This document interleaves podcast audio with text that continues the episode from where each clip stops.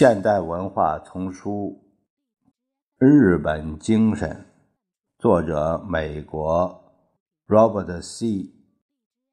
克里斯托弗，呃，翻译马全、孙建龙，播音释了。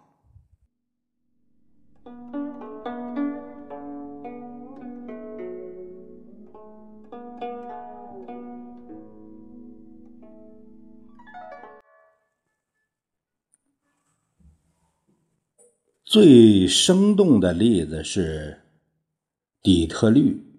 底特律的故事不仅仅只是关于日本人的竞争，如何迫使美国汽车制造商投资几十亿美元来改小他们自己的汽车，还有更深刻的意义在里面。这个曾经盛气凌人、目空一切的底特律巨人。现在正以一种十年前不能想象的谦恭态度，公开引进日本的技术诀窍。像1981年我买的一辆普利茅斯牌旅行汽车，就用的是三菱的发动机。再比如，美国主要的汽车制造厂都仿效日产和丰田。在装配线上大力推广使用机器人，为了能赶上日本汽车吹嘘的那么能耐，至少有一家底特律工厂将其工人组织成日本式的质量控制循环线。这个是具有讽刺意味的，是日本工业家们坚持认为这个方法最先是美国的管理学家们提出的。这说明什么呀？这就说明说执行力不行，有好的制度在墙上下不来。然而，在底特律发生的情况只是冰山之顶。像制作醋鱼饭团一样，研究日本管理技术在美国已成为一个发展很快的新行业。一些打算教导美国企业应从日本企业学些什么经验的作者和顾问们都赚了不少钱。但是日本有东西可以让我们学习，这个概念绝不仅仅限于商业范围。越来越多头脑清楚的评论家们提出，美国人可以通过研究从日本控制犯罪的方法，到日本官僚体制独特性质和作用等等一切方面来获得实际的效益。所有这些行为背后的动机都是正确的。美国人逐渐趋向于带着尊敬的目光去看待日本，而不再持冷漠或高高在上的态度。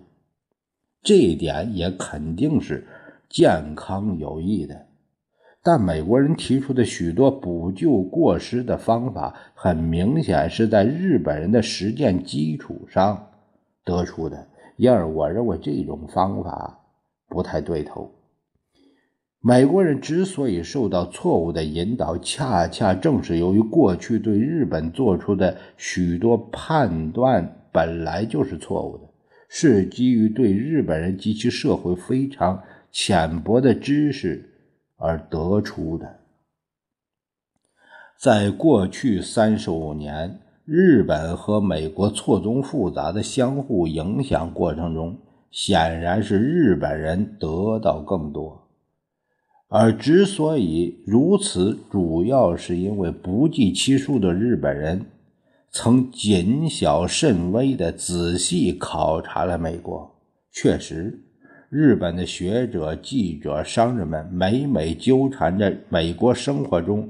甚至是最细微末节的信息不放，其态度之顽固几乎到了荒唐的地步。几年前，一个在我妻子班上学英语的日本年轻人，他是个商人，在我妻子正讲解过去分词时，突然打断并问他是否穿着内衣。当起初被奋起的愤怒开始平静下来时，我妻子才认识到，这个为一家日本大纺织公司工作的青年人，只不过是在进行一个小小的现场市场调查。那些听我讲过这个故事的美国人，不约而同的觉得很可笑，或有一丝哀伤，但多数人都忽视。正是这种对美国消费者的爱好、习惯、需要所做的不倦的了解，当然一般是在相对来说更科学的基础上组织调查，才使日本工业在美国市场上如此频繁地战胜美国公司。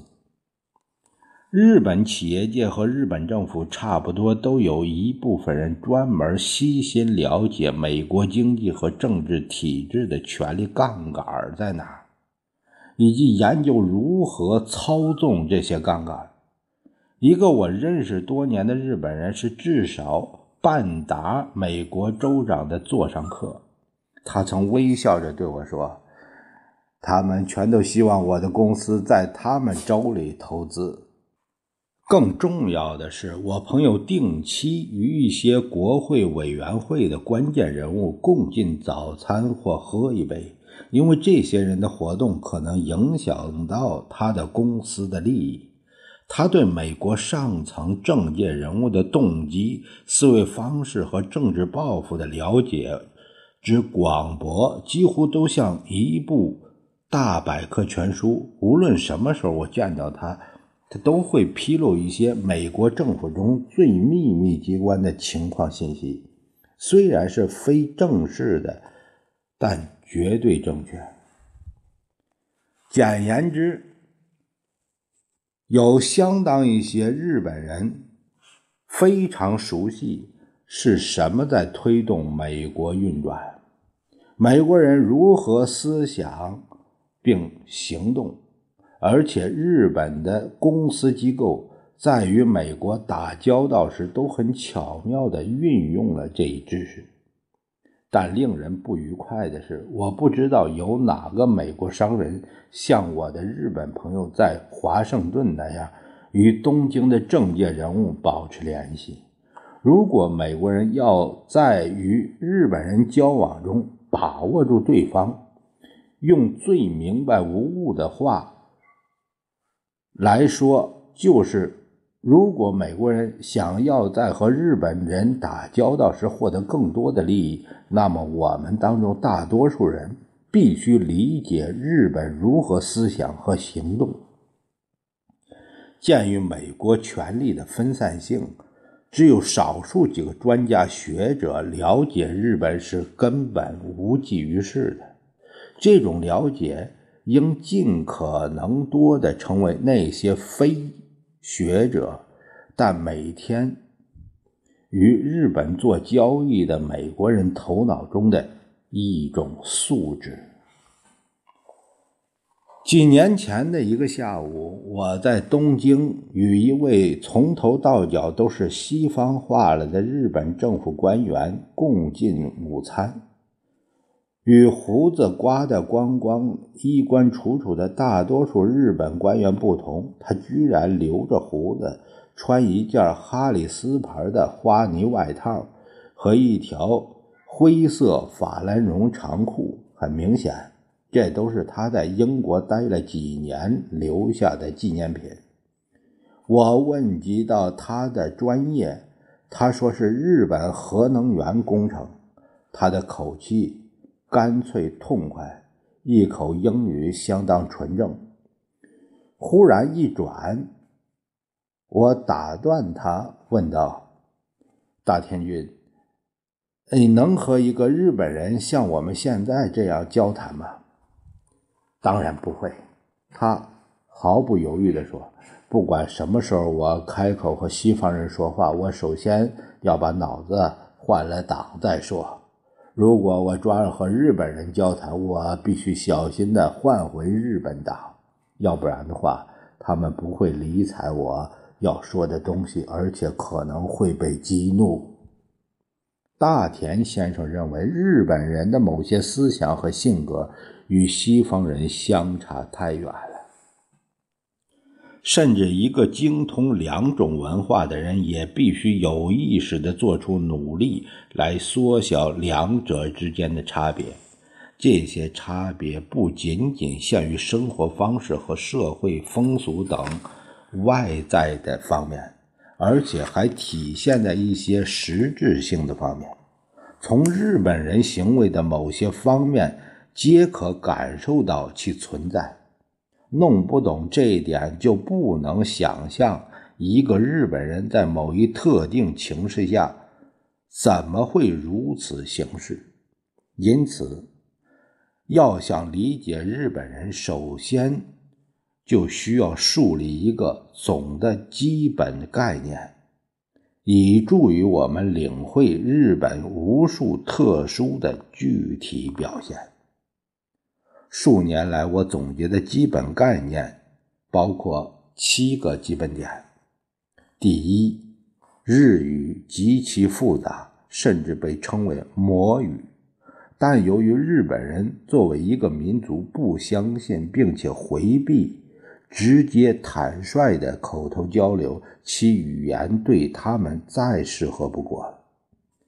要分析日本人的理智、合乎逻辑的出发点，是从分析日本人用以思维的语言。他们自己有时也称其语言为“魔语”。这个词儿好像是十六世纪伟大的耶稣会传教士圣弗兰西斯·艾克斯维创造的，其是学过。日语的人几乎没有不同意这一说法的。首先，日语与其他任何语言都没有像英语、德语、西班牙语与法语之间都具有那种紧密的亲缘关系。语言学家一般认为日语属于阿尔泰语系，这一语系包括朝鲜语、蒙古语、土耳其语。在远古时，可能还包括匈牙利语和芬兰语，但日语与这些有点深奥莫测的语言之间也没有任何密切联系，对普通的土耳其人、劳兰人或日本人没有什么实用价值。当一个外国人准备学日语时，无论是其母语是什么。对其学习几乎没有任何帮助。反过来，对日本人也一样。其实啊，这一点我觉得是作者的这个浅薄之处。其实日本人的这个语言，他的文化受中国人的文化影响很大的。这一点我不知道听友们是不是呃有所赞同。更麻烦的是，今天的日语实际上是十五世纪以前原始的日本口语和古汉语极不和谐结合的产物。哎，他也说到了古汉语这一点。这一结合如此不幸，是由于在语法和其他重要方面，汉语和日语都迥然不同。打个不确切的比方，这两种语言相混合的效果，就像你用阿拉伯书写体写英文，或者从中世纪阿拉伯语中抽出三四个音节来创造出英语口语中的复合词。所有这些听起来都十分荒谬，然而日语口语的确非常成功地吸收了汉语成分。事实上，对外国人来说，日语口语中最难掌握的不是从汉语中借来的部分，而是那些反映日本人特性的部分，即执着的要在一切人际关系中分清等级关系的部分。日语的动词形式，甚至是基本的动词词干。都由于说话者与说话对象的等级关系不同而非常不同，这一切常常把人搞糊涂。因而，如果一个人想要问他的弟弟或下属是否去过什么地方，就这样说：“去过了。”但如果他想向他的老板问同一问题，他的措辞就会完全变样，成为“您已经去过了吗？”这些敬语的用法远不是美国学生初学日语口语时需要注意的唯一东西。日语中的介词是跟在其他修饰的名词之后，而不是像英语那样放在前面；而动词是像德语一样放在句子的最后边。动词有曲折变化，其形式是在词干上加上各种似乎无限变化的音节。但一般来说，如果你一旦掌握了日语语法，其规则就变得简单易懂，而且其发音也很简单，元音与意大利语十分相似。总而言之，日语口语还不是复杂和困难。呃，没有尽头的，可书面日语就完全是另一码事儿了。实际上，可以肯定，它是当今世界用于普通书面交流中最难的一种语言体系。